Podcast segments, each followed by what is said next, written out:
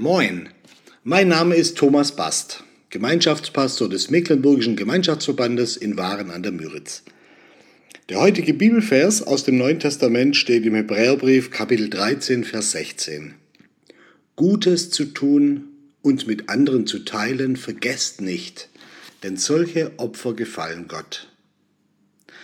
Zwei Brüder wohnten einst auf dem Berg Moria. Der Jüngere war verheiratet und hatte Kinder, der Ältere war unverheiratet und lebte allein. Die beiden Brüder arbeiteten zusammen. Sie pflügten ihre Felder zusammen und streuten gemeinsam das Saatgut auf das Land. Zur Zeit der Ernte brachten sie das Getreide ein und teilten die Garben in zwei gleich große Stöße, für jeden einen Stoß Garben.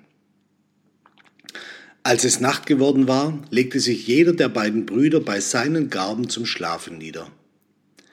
Der Ältere aber konnte keine Ruhe finden und dachte bei sich, mein Bruder hat eine Familie, ich dagegen bin allein und ohne Kinder, und doch habe ich gleich viele Garben genommen wie er.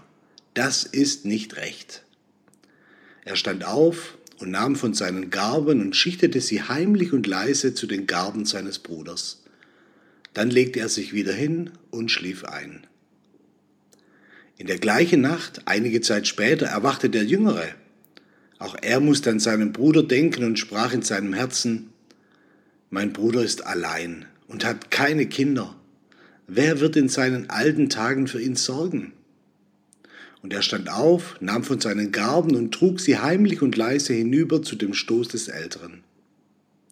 Als es Tag wurde, erhoben sich die beiden Brüder. Und jeder war erstaunt, dass die Garbenstöße die gleichen waren wie am Abend zuvor.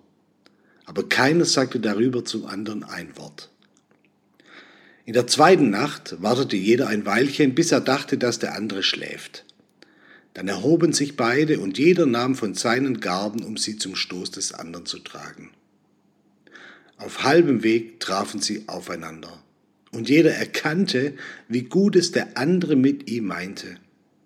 Da ließen sie ihre Garben fallen und umarmten einander in herzlicher Liebe. Und der Segen Gottes blieb über ihnen ein Leben lang. Schöne Geschichte.